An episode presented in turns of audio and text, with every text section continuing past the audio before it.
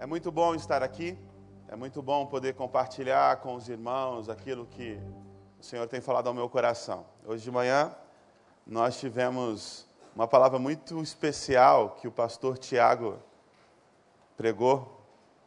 Na verdade, não é o pastor Tiago, é o pastor Tiago. Porque a gente tem o pastor Tiago, que é o pastor Tiago Ali Gomes, e tem o pastor Tiago, que é o nosso pastor Paraíba. E vocês percebem, já há algum tempo, que eu tenho sido constantemente alvo de bullying nessa igreja. Não é verdade? Toda pessoa que sobe aqui nesse púlpito, desde o pastor Vander até o pastor Tiago, tem que fazer alguma piada em relação a mim. Eu não entendo por quê. E hoje, isso é, isso é o fato verídico. Hoje de manhã, antes do pastor Tiago pregar, ele passou lá na minha sala para é, pedir música. Ele não fez três gols, mas ele pede música quando ele prega para pedir a música depois da mensagem. E aí ele falou assim, né? Ele me fez uma ameaça. Tu espere que você vai ver que eu vou dar uma zoada em você. Aí eu falei assim, Tiago, agora deixa eu só te avisar uma coisa, eu prego à noite. Então eu vou ter o microfone pela última vez. Cuidado com o que você vai falar. Ainda assim, ele, muito audacioso, fez mais uma vez uma brincadeira comigo. Só que presta atenção, e agora eu estou falando muito sério. Todas as vezes que eu subo aqui para pregar a palavra do Senhor, eu só falo daquilo que primeiro falou ao meu coração. Todas as vezes que eu faço algum estudo,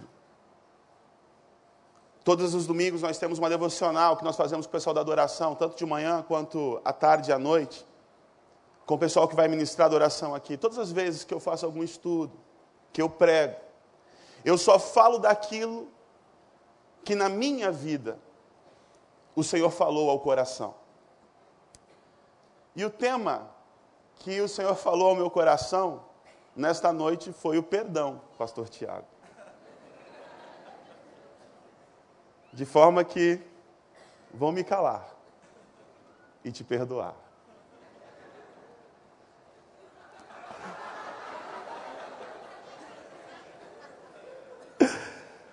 Agora deixa eu falar uma coisa também muito importante. Preste bem atenção. Eu tenho certeza absoluta que se você já frequenta igreja há algum tempo, você já ouviu falar de perdão centenas de vezes. E a nossa tendência, quando nós estamos expostos a algo que nós já fomos expostos muitas vezes, é não dar a devida atenção que nós deveríamos dar àquilo. Agora preste muita atenção. Não existe nada novo debaixo do sol. Mas nós, seres humanos, seres humanos, precisamos o tempo todo sermos relembrados daquelas coisas que são realmente importantes. Então, se falamos muitas vezes sobre perdão, é porque, de fato, o perdão, a questão do perdoar é extremamente importante, é vital em nossa vida. E nós, pastores, os nossos gabinetes, as nossas visitas, nas nossas conversas, nos nossos relacionamentos, nós percebemos que essa questão é talvez a questão mais difícil de lidar. Quando você é ferido por alguém, quando você é profundamente magoado por alguém. Como perdoar? Como? Como fazer isso?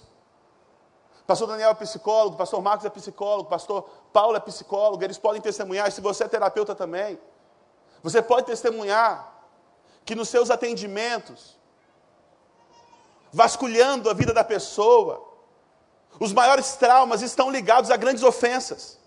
É ou não é verdade, pastor Daniel?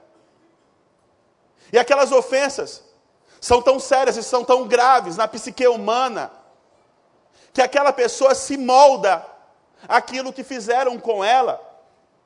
E aquilo dita, inclusive, o comportamento dessa pessoa.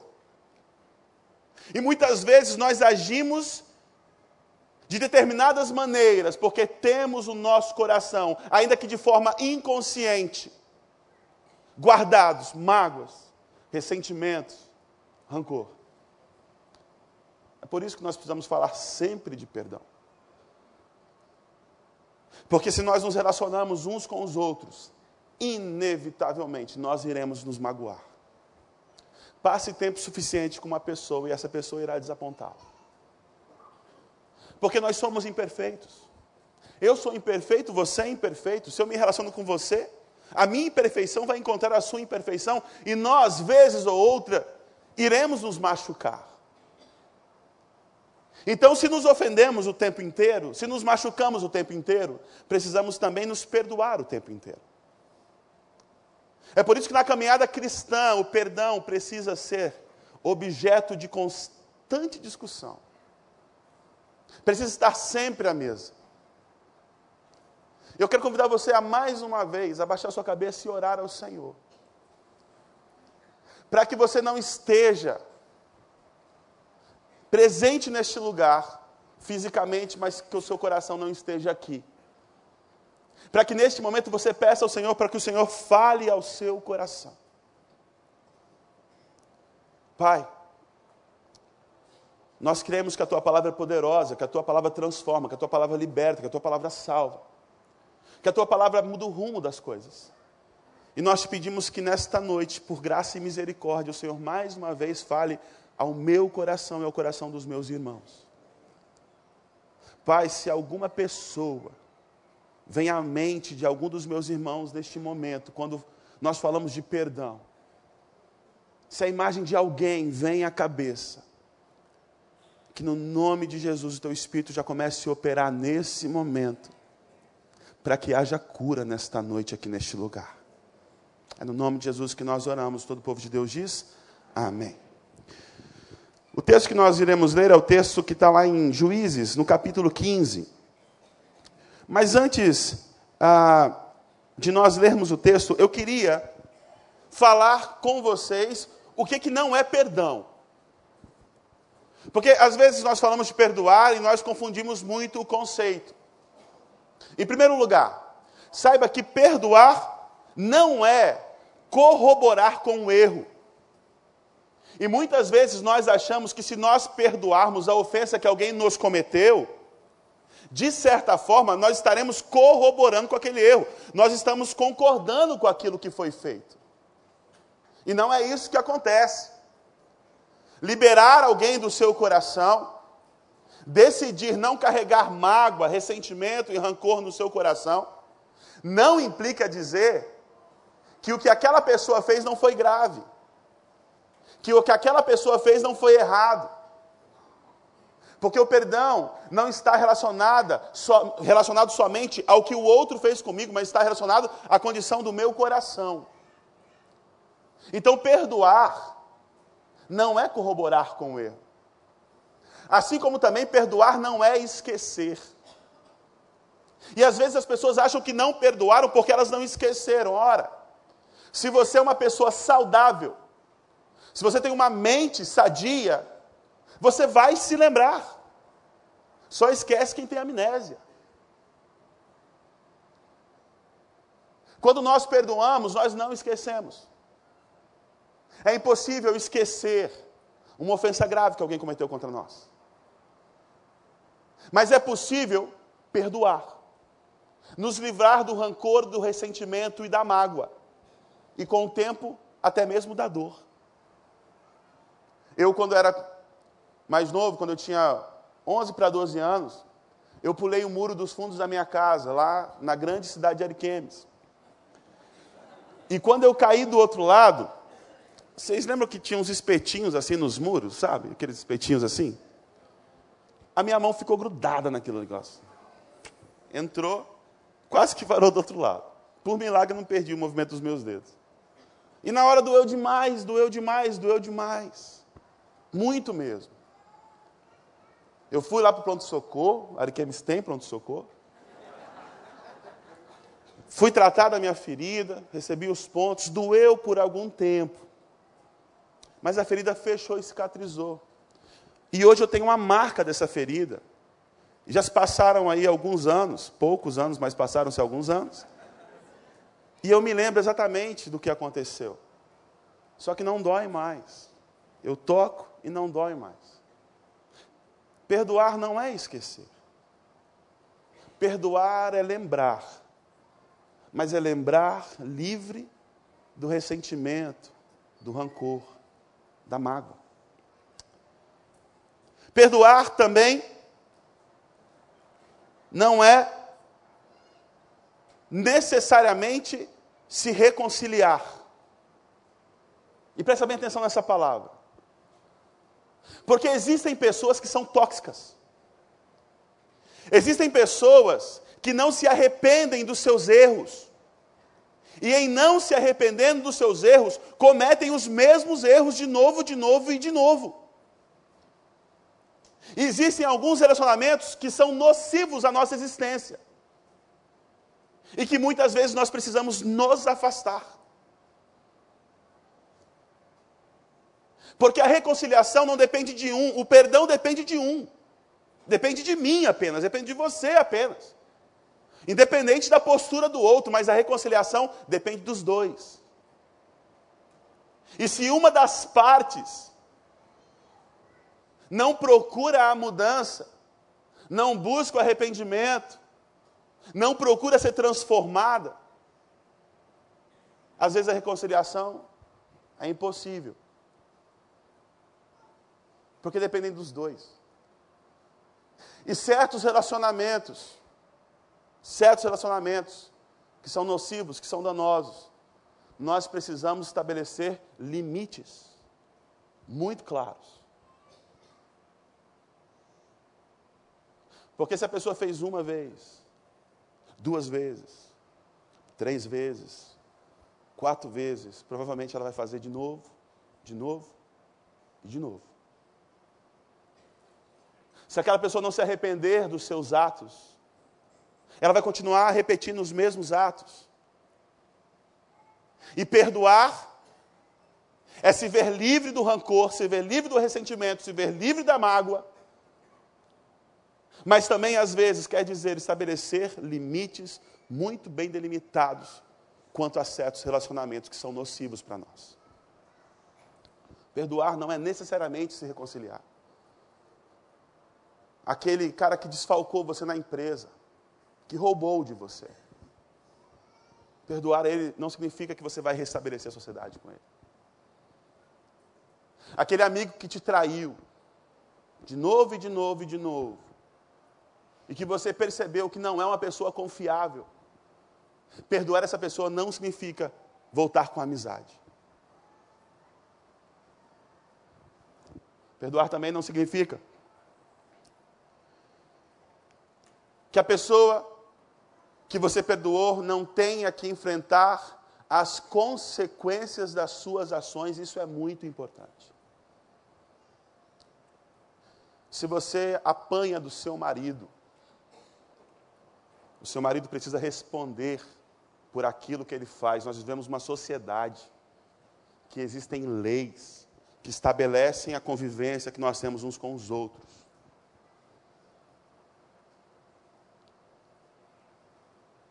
Perdoar alguém não significa dizer que aquela pessoa não vai responder judicialmente por um crime que ela cometeu. Porque nós precisamos ser responsabilizados por aquilo que nós fazemos. E todo ato gera uma consequência. E na maioria das vezes, sofrer as consequências de uma ação é o melhor que pode acontecer na vida da pessoa que cometeu aquela infração.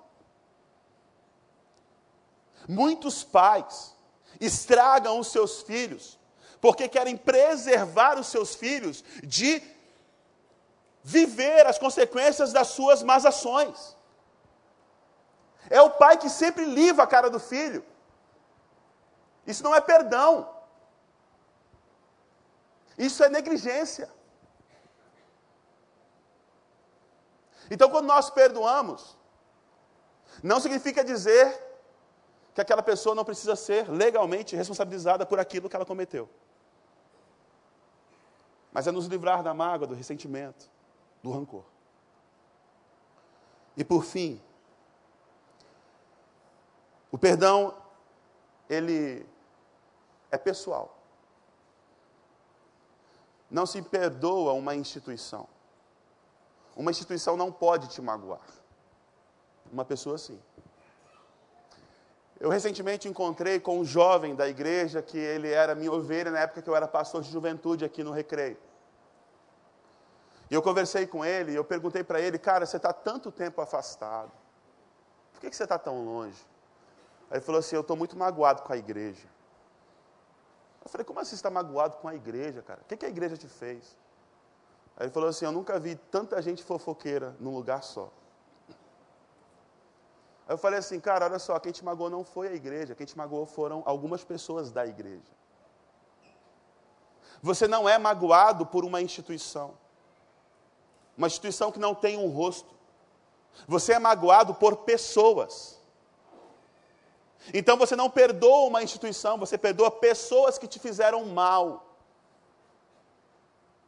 Não é à toa que muitas pessoas, como esse garoto, carregam no coração uma mágoa contra uma instituição e de fato nunca vai perdoar a instituição, porque é impossível perdoar uma instituição, porque não foi a instituição que o fez mal, mas sim pessoas daquela organização, pessoas daquela igreja que o fizeram mal. Então se engana quem pensa que precisa perdoar a empresa que o demitiu. Não, teve alguém lá dentro que lhe causou dano. Não é a empresa, é aquela pessoa que precisa ser perdoada, ou aquele grupo de pessoas. E a última coisa: o perdão é um processo. É um processo. E às vezes um processo muito longo. Talvez você entrou aqui nessa noite carregando uma mágoa de 10, 15, 20, 30, 50 anos no coração. E isso moldou a sua vida, moldou o seu comportamento, você aprendeu ao longo da sua história se portar de certa forma, baseado talvez na ofensa que te cometeram. E isso não significa dizer que hoje esses comportamentos que foram aprendidos ao longo de toda a sua história irão mudar de uma hora para outra. Mas se, ao final desta noite, você tomar a decisão radical de não querer mais matar a pessoa que te fez mal, a gente já está no lucro. Porque o perdão ele inicia um processo de cura e de restauração que pode durar muito tempo. O celebrando está aí para isso, para nos ajudar e para nos auxiliar nesse processo de cura. O texto de Juízes diz o seguinte: Algum tempo depois, na época da colheita do trigo, Sansão foi visitar a sua mulher e levou-lhe um cabrito. Fica a dica aí para a rapaziada para o dia dos namorados. Presente bom, leva um cabrito, funciona. Ou não. Vou ao quarto da minha mulher, disse ele. Mas o pai dela não quis deixá-la entrar. O pai dela disse assim: ó, Eu estava tão certo de que você a odiava, disse ele, que a dei ao seu amigo. O pai é bacana, hein? Mas a sua irmã mais nova não é mais bonita? Fique com ela no lugar da irmã. Olha que coisa interessante. O cara chega lá para pegar a esposa dele, leva o cabrito, e o pai fala assim: Ih, rapaz, achei que você não gostava dela. Dei ela para o teu amigo. Mas ó, a irmã dela não é bonitinha? Sansão lhe disse: Desta vez ninguém poderá me culpar quando eu acertar as contas com os filisteus. Então saiu, capturou trezentas raposas e as amarrou aos pares pela cauda. Depois prendeu uma tocha em cada par de caudas acendeu as tochas e soltou as raposas no meio das plantações dos filisteus. Assim, ele queimou os feixes, o cereal que iam colher e também as vinhas e os olivais. Os filisteus perguntaram: Quem fez isso? Responderam-lhes: Foi Sansão, o genro do Timinita, porque a sua mulher foi dada ao seu amigo. Então os filisteus foram e queimaram a mulher e o seu pai. Sansão lhes disse: Já que fizeram isso, não sossegarei enquanto não me vingar de vocês. Ele os atacou sem dó nem piedade e fez terrível matança. Depois desceu e ficou numa caverna da rocha de Etã. Os filisteus foram para Judá e lá acamparam, espalhando-se pelas proximidades de Lei, de Lei. Os homens de Judá perguntaram: Por que vocês vieram lutar contra nós? Eles responderam: Queremos levar Sansão amarrado para tratá-lo como ele nos tratou. Três mil homens de Judá desceram então à caverna da rocha de Etã e disseram a Sansão: Você não sabe que os filisteus dominam sobre nós? Você viu o que nos fez? Ele respondeu: Fiz a eles apenas o que eles me fizeram. Disseram-lhe: Viemos amarrá-lo para entregá-lo aos filisteus. Sansão disse: Jurem-me que vocês mesmos não me matarão. Certamente que não, responderam. Somente vamos amarrá-lo e entregá-lo nas mãos deles, não o mataremos. E o prenderam com duas cordas novas e o fizeram sair da rocha. Quando ia chegando a Leí, os filisteus foram ao encontro dele aos gritos. Mas o Espírito do Senhor apossou-se dele, as cordas em seus braços se tornaram como fibras de linho queimada, e os laços caíram das suas mãos. Encontrando a carcaça de um jumento, pegou a queixada e com ela matou mil homens. História interessante, né? História muito interessante. O aspecto do perdão que eu quero tratar hoje é a questão da vingança. E a primeira coisa em relação à vingança, anote no teu coração. Que a vingança, ela tem uma escalada muito grande. A escalada da maldade é muito grande e muito rápida. Reparem como começa essa história. Essa história começa com um homem e um cabrito debaixo do seu braço, levando para a sua esposa. E termina com um homem matando mais de mil pessoas. Assim, ó, de uma hora para outra. Porque a vingança ela tem essa capacidade de escalonar um problema, de virar uma bola de neve. Aliás, não apenas a vingança, mas todo o pecado começa pequeno. Nós damos uma brecha, uma brechinha apenas. Fazemos apenas uma concessão. E quando nós nos damos conta, aquilo se tornou algo que nós não podíamos imaginar. Sansão fica muito chateado com o que fizeram com ele. E para se vingar e para se sentir justificado, porque a sua esposa foi dada para outro homem, Sansão mata vários filisteus. Não, perdão. Sansão pega as raposas e destrói a plantação dos filisteus. Agora presta atenção. Os filisteus viviam daquilo que a terra poderia produzir. Quando Sansão queima as suas plantações, os seus olivais, as suas vinhas, o seu trigo. Sansão está afetando a economia de todo um povo. Para se sentir ressarcido do prejuízo que ele tomou, por causa de uma pessoa, foi o pai da sua esposa, o seu sogro, que o fez mal. Mas Sansão prejudica todo um povo atinge o povo na sua economia para se sentir vingado, para se sentir ressarcido. Esse povo, que também não é flor que se cheire, rebate. É como se fosse um ping-pong. Ah, é? Tu me fez mal, toma aqui de, bola, de, de volta a bola. Aí eles vão, pegam a esposa de Sansão, o pai de Sansão e queimam os dois. Aí Sansão fica enfurecido pega, vai até os filisteus e mata vários deles. Não diz o número, mas diz que foram muitos. Os filisteus, então, agora não vão entrar em guerra. O cara prejudicou a nossa economia, agora vem aqui, mata gente da gente. E eles vão até Judá. E daqui a pouco são 3 mil homens de Judá que estão envolvidos nesse conflito, que começou com um homem e um cabrito. Você consegue imaginar a escalada da maldade, como as coisas crescem muito rápido, muito rapidamente? E aí eles levam Sansão preso. E Sansão se liberta da prisão que eles o colocaram e mata mil pessoas. Ele toma uma queixada de jumento. Marcos conhece bem o que é isso, que ele é do Ceará. Lá tem muito jumento. O animal jumento, gente, por favor. Então você imagina aquela cena.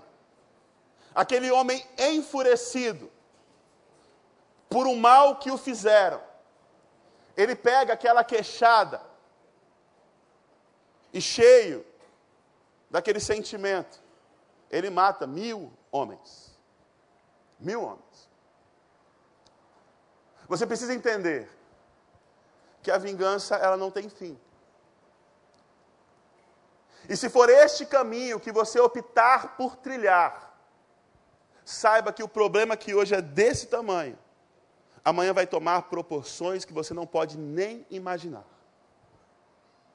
Porque a escalada da maldade, a escalada da violência, é muito grande e muito rápida. Em segundo lugar, a vingança, ela nos dá prazer, mas não sacia a alma. Não sacia a alma. Eu acho interessante que quando os homens de Judá vão tirar satisfação com Sansão, cara, por que, que você fez isso?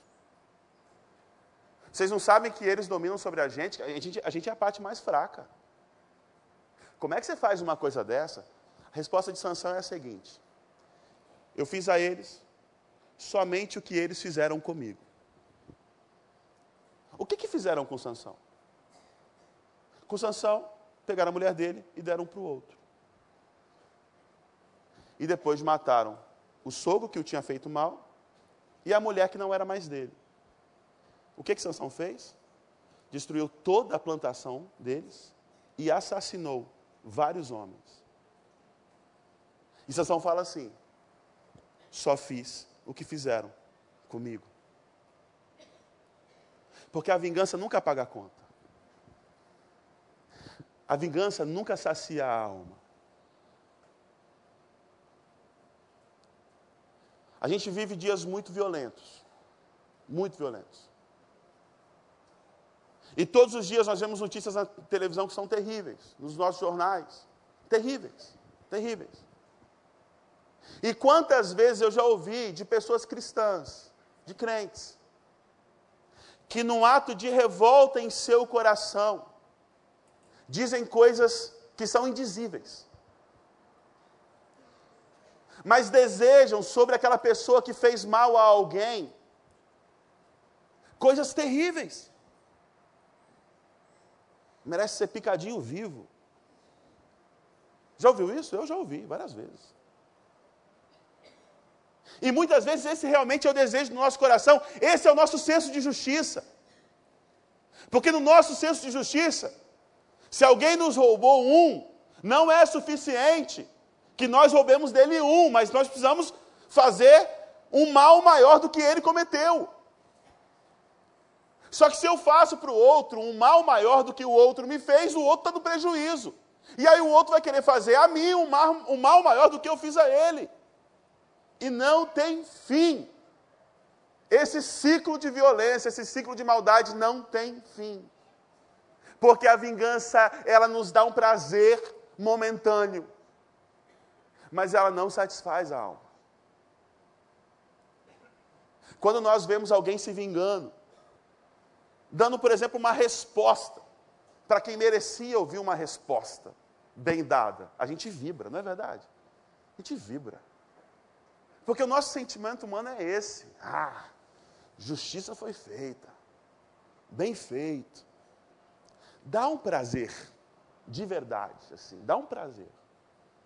Você se sente um pouco recompensado, mas esse prazer ele vai embora muito rápido. E daqui a pouco você sente necessidade de que algo a mais aconteça. E não importa o que você faça de mal, a conta nunca fecha. O outro sempre se encontra devedor. Vocês vão falar assim: eu só fiz a eles o que eles me fizeram. Sansão estava se achando em todo o direito de fazer o que ele fez. Porque não existia nada do que ele fizesse que pudesse saciar nele essa sede de vingança. Lá em Romanos 12, 19, partir do, vamos ler a partir do versículo 17, Claudinho. Bota o 17. Romanos 12, 17.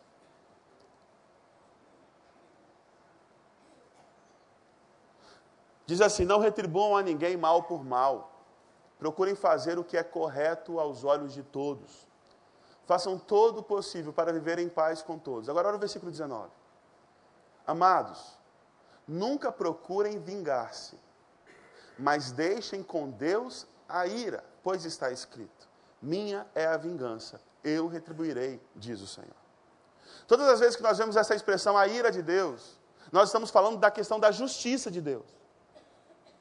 O que o apóstolo Paulo está dizendo em Romanos é o seguinte: existe um Deus, e às vezes nós esquecemos disso. Existe um Deus que não deixa nada passar batido. Existe um Deus que não está alheio à dor e ao sofrimento do mundo.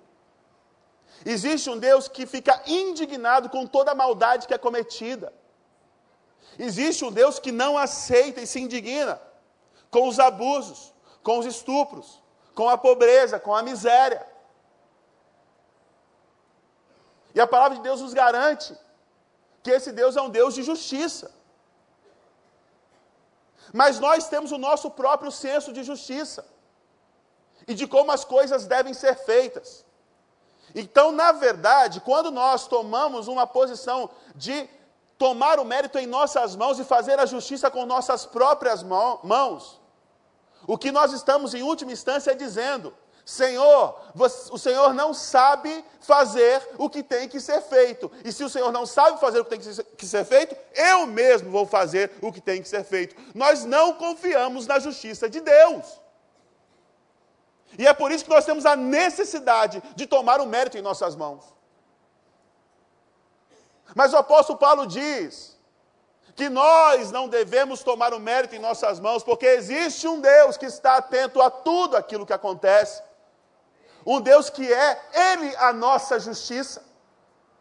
E que nós devemos confiar na justiça dEle, no tempo dEle.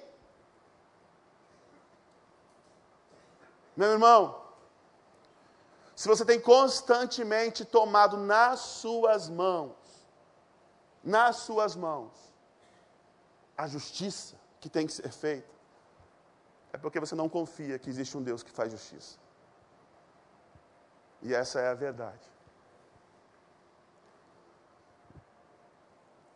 Lá em 1 Pedro, no capítulo 2, no versículo 23, falando a respeito de Jesus, ele diz assim: Quando insultado, não revidava quando sofria, não fazia ameaças, mas entregava-se àquele que julga com justiça.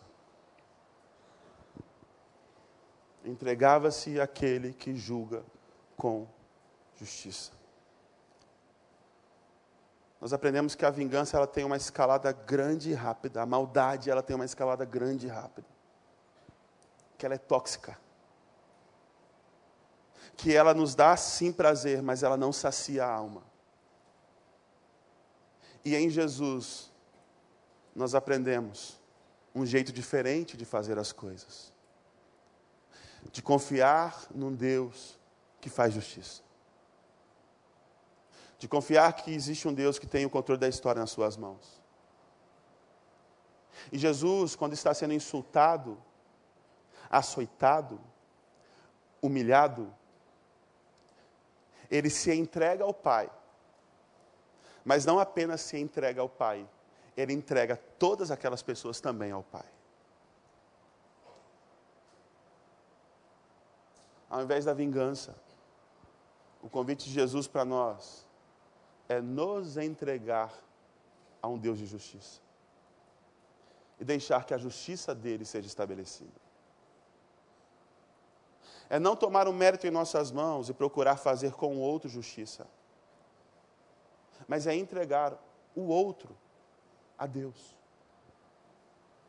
Aquele que te fez mal, aquele que te ofendeu, você precisa entregar essa pessoa ao Senhor. Ao Senhor.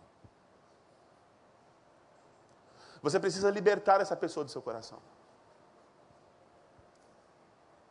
Você precisa entender que não está mais nas suas mãos. Que o que você precisa fazer é liberar. Liberar. Deixar que Deus trate, que Deus cuide. Confiar que existe um Deus.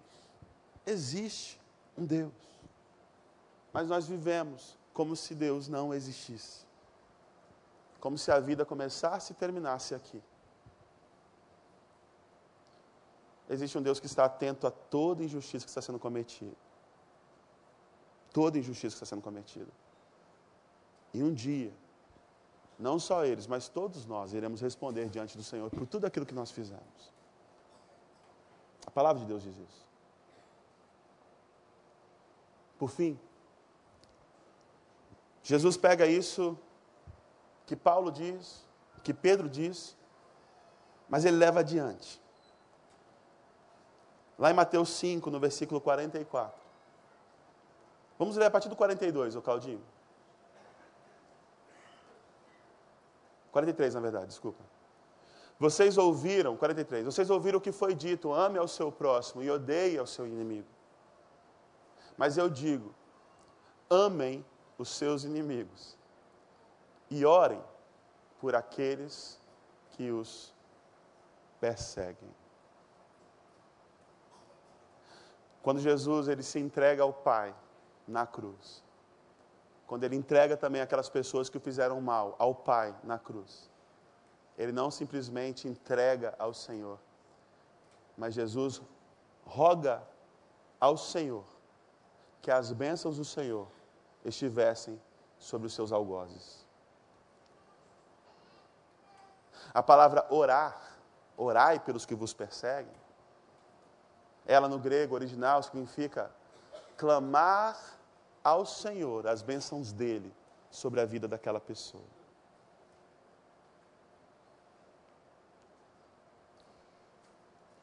É isso que o Mestre nos ensina a fazer. Não é aquela oração, Senhor, mata ele. Senhor, promove ele. É a oração da promoção que a gente chama. Porque muitas vezes o que nós fazemos é o seguinte: nós decidimos não tomar o mérito em nossas mãos, mas nós secretamente no nosso coração esperamos que de alguma forma venha alguém e faça justiça por nós. No nosso coração nós desejamos mal para aquele que nos ofendeu. Nós entendemos, ah, eu não posso fazer nada, mas eu espero que alguém faça. Eu espero que alguém faça. Porque essa pessoa precisa sofrer, precisa pagar pelo que ela fez. E Jesus chega para nós e fala assim: olha, amem os seus inimigos e orai pelos que perseguem vocês. O desafio de Jesus para você nesta noite é não apenas desistir da vingança que você tem arquitetado contra a pessoa que te fez mal. Não é apenas se livrar da mágoa, do ressentimento que está no teu coração. Mas o desafio de Jesus para você nesta noite é clamar ao Senhor que as bênçãos dele estejam sobre aquela pessoa que te feriu, que te magoou, que te fez mal. Eu quero terminar te fazendo três perguntas. Será que você não está como Sansão, com uma queixada na mão, batendo em tudo e em todos? Será que o teu coração não está cheio de raiva, de ódio, de ressentimento, de rancor por algo que lhe fizeram? Ou por coisas que te fizeram? E você está nessa revolta sem fim. A palavra de Deus para você nesta noite é o seguinte: olha, joga essa queixada no chão. Larga isso. Isso não é para você. Não é para isso que eu te fiz. Não é assim que eu te quero ver vivendo. Se você está em alguma situação onde o teu coração arde por vingança, a desafiadora palavra de Jesus para você nesta noite é esta: jogue a queixada no chão. Existe alguma situação em que você tem feito coisas que você tem justificado em base daquilo que fizeram contra você? Porque eu tenho visto pessoas íntegras, pessoas corretas, pessoas boas, que por causa de algum mal que lhe fizeram, negociam seus próprios valores. É gente que sabe que matar é errado, mas que talvez não teria problema em matar alguém que o fez muito mal. É gente que sabe que falar mal do outro é errado, mas não hesita em falar mal de alguém que o fez mal. E às vezes nós temos pautado maus comportamentos, comportamentos nocivos e destrutivos a nós mesmos e às pessoas ao nosso redor, em base em alguma coisa que fizeram contra nós. Você chega para alguém e fala assim: por que, que você fez isso contra essa pessoa? E a pessoa responde para você: é porque você não sabe o que ela fez comigo. Será que alguém tem tanto poder assim realmente sobre você? Que está ditando o seu comportamento? É esse o poder que você vai dar para o seu algoz? É essa influência que você vai deixar que essa pessoa que te fez mal tenha em você? de você mudar seu comportamento, de você fazer coisas que você sabe que são erradas, por causa de algo que fizeram contra você. É esse nível de controle que você quer dar para o outro. Porque quando você age assim, você está dando controle da sua vida para essa pessoa.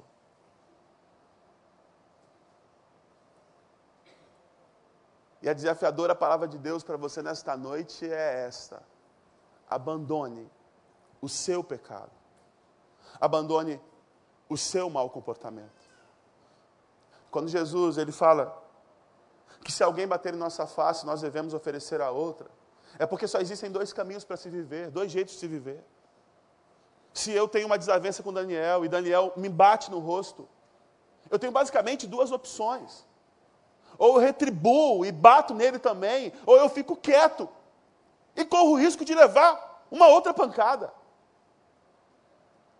Só que presta bem atenção, nós somos plenamente responsáveis por tudo aquilo que nós fazemos.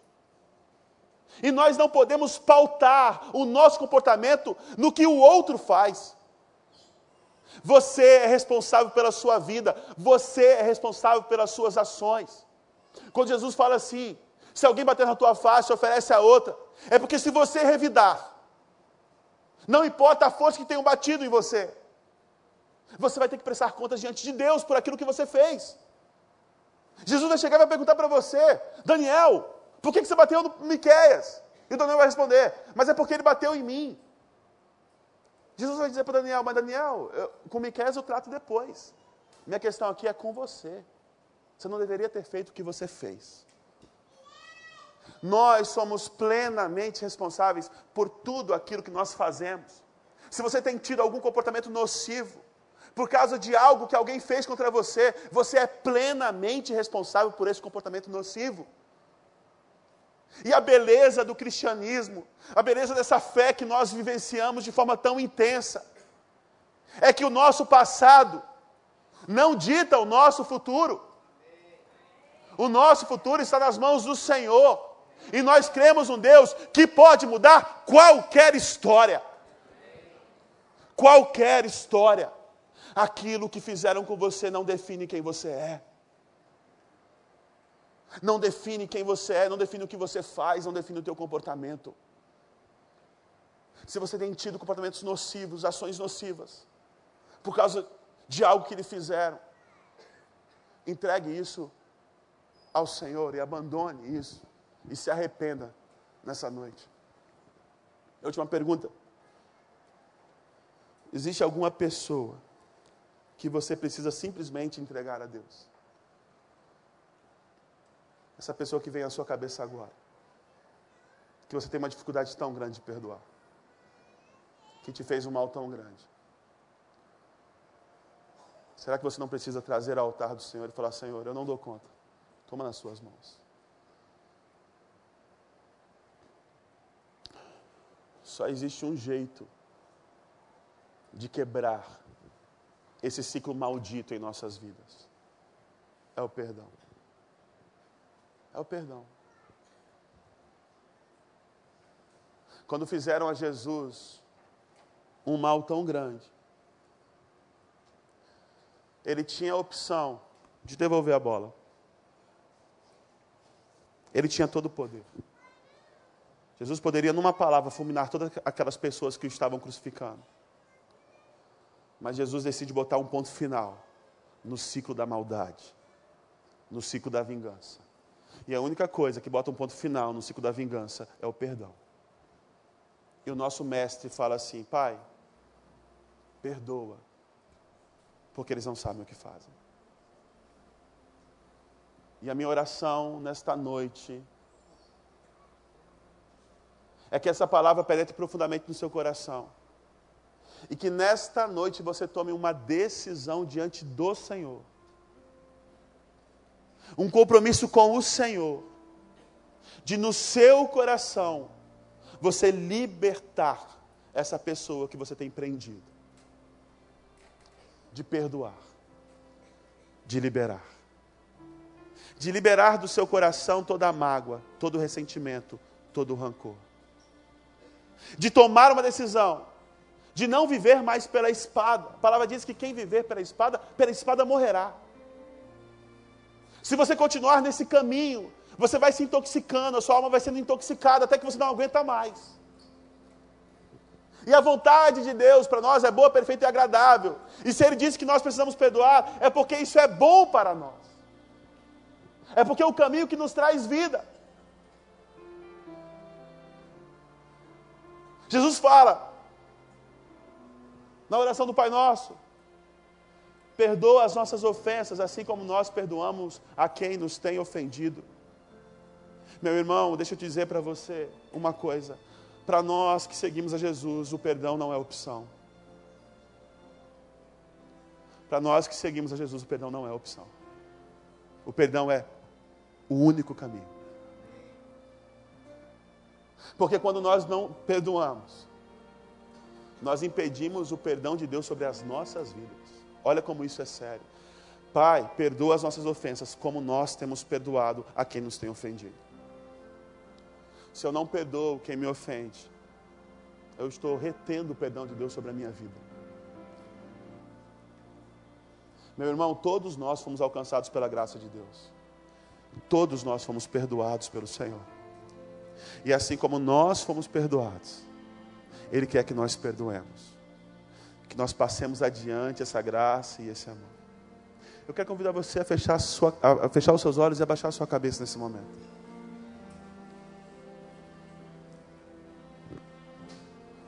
Eu queria que você refletisse sobre isso. Você está numa situação assim, com uma queixada de jumento na mão, batendo para todo lado.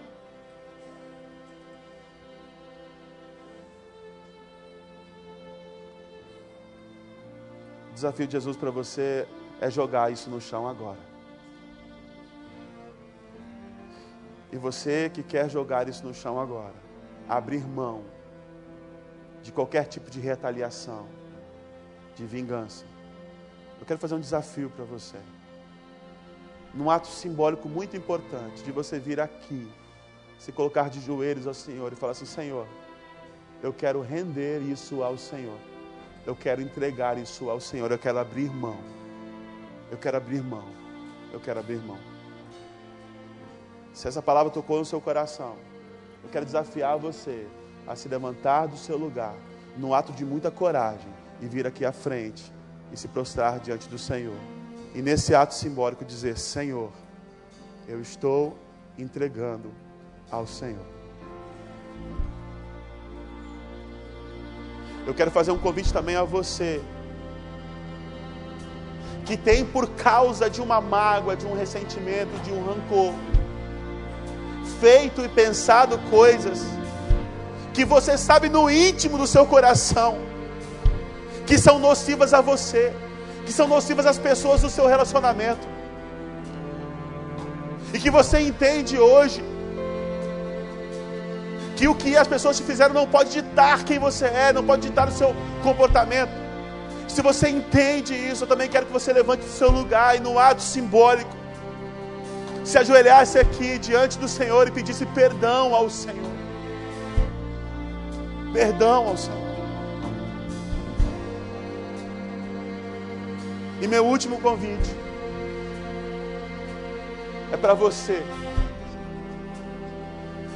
tem alguém no seu coração que te magoou, que te fez mal, que cometeu uma ofensa muito grave contra você. E você nem sabe como perdoar.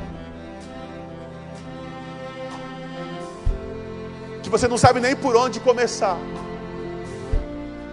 Eu quero convidar você a, num ato de fé, entregar essa pessoa ao Senhor e deixar que Ele resolva essa situação para você.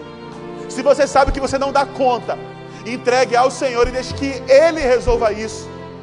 Talvez foi o teu pai que te fez mal, que te ofendeu, talvez foi o teu irmão, a tua irmã, a tua mãe, talvez foi o teu esposo, a tua esposa, o teu namorado, a tua namorada, o teu amigo, a tua amiga.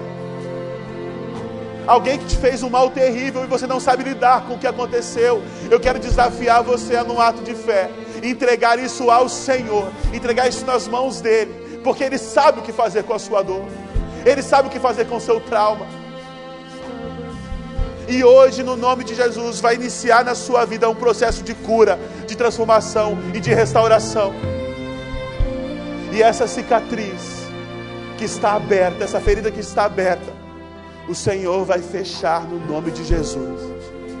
E você vai viver uma vida livre de mágoa, livre de ressentimento, livre de rancor, com teu coração livre e aberto para amar livre e aberto para se relacionar com Deus, livre e aberto para desfrutar da graça e do amor de Deus. Enquanto nós cantamos essa canção, que você vem aqui à frente.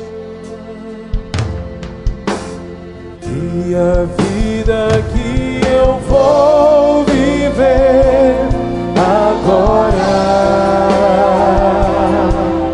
É para um motivo bem maior que o teu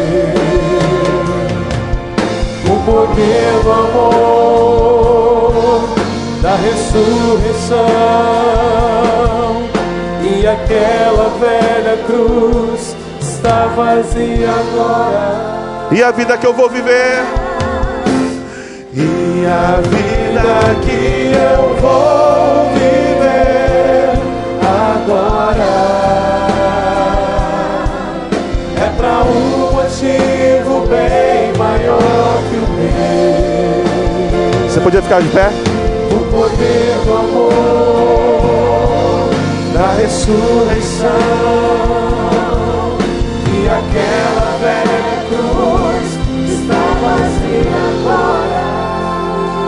Eu queria convidar. Existem muitas pessoas aqui ajoelhadas que entenderam essa mensagem. Gente que não sabe nem por onde começar, mas que decidiu perdoar nesta noite. Nós somos igreja. A dor de um é a dor de todos. Eu quero desafiar você a não deixar ninguém sozinho aqui. Ninguém sozinho. Nós vamos orar, mas cada pessoa que está ajoelhada aqui precisa ter alguém ao lado.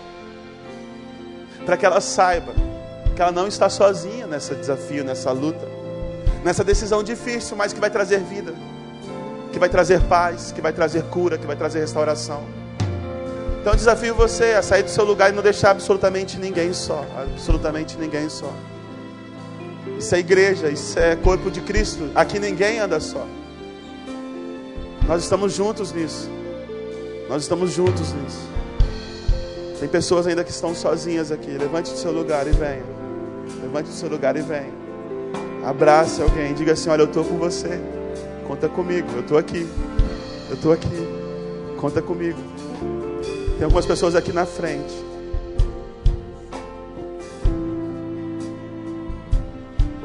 O restante da congregação, erga suas mãos em direção a essas pessoas. Vamos rogar as bênçãos de Deus sobre a vida delas agora. Senhor, são muitas pessoas que estão prostradas diante de Ti, que entenderam, meu Pai, que precisam ter o seu coração liberto, que querem se ver livres de todo ressentimento, de toda mágoa, de todo rancor. Pai, só o Senhor conhece a dor que cada um dos meus irmãos está sentindo. Muitas pessoas estão chorando, meu Pai, porque estão feridas na sua alma, porque foram traídas, porque foram enganadas, porque foram passadas para trás, porque sofreram alguma ofensa muito grande. Meu Pai, eu te peço que no nome de Jesus, toda dor, todo ressentimento, todo rancor, toda lamúria, toda palavra de morte, todo pensamento destrutivo, sejam lançados agora no nome de Jesus, e que eles sejam libertos para a honra e glória do teu santo nome. Pai, nós te pedimos e nós colocamos diante do Senhor os nossos transgressores, aqueles que nos fizeram mal. E nós entregamos a Ti, Senhor. O Senhor é a nossa justiça. E nós clamamos sobre a vida deles a Tua bênção. Que eles se arrependam do mal que eles fizeram.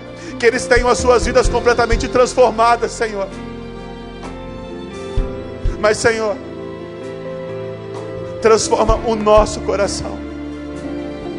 Muda o nosso coração nos ensine a perdoar, a perdoar, a perdoar.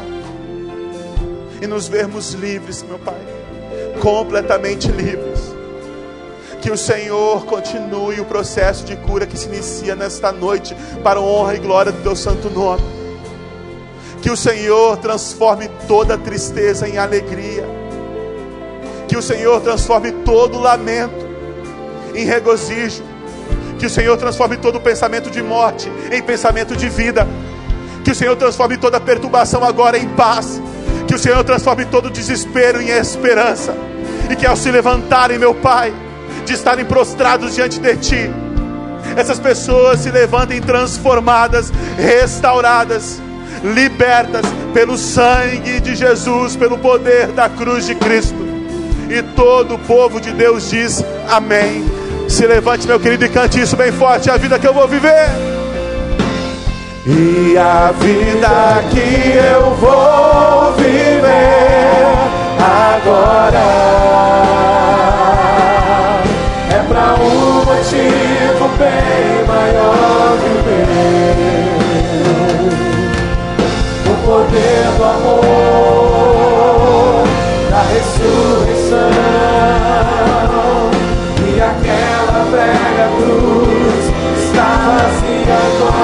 E a vida que eu vou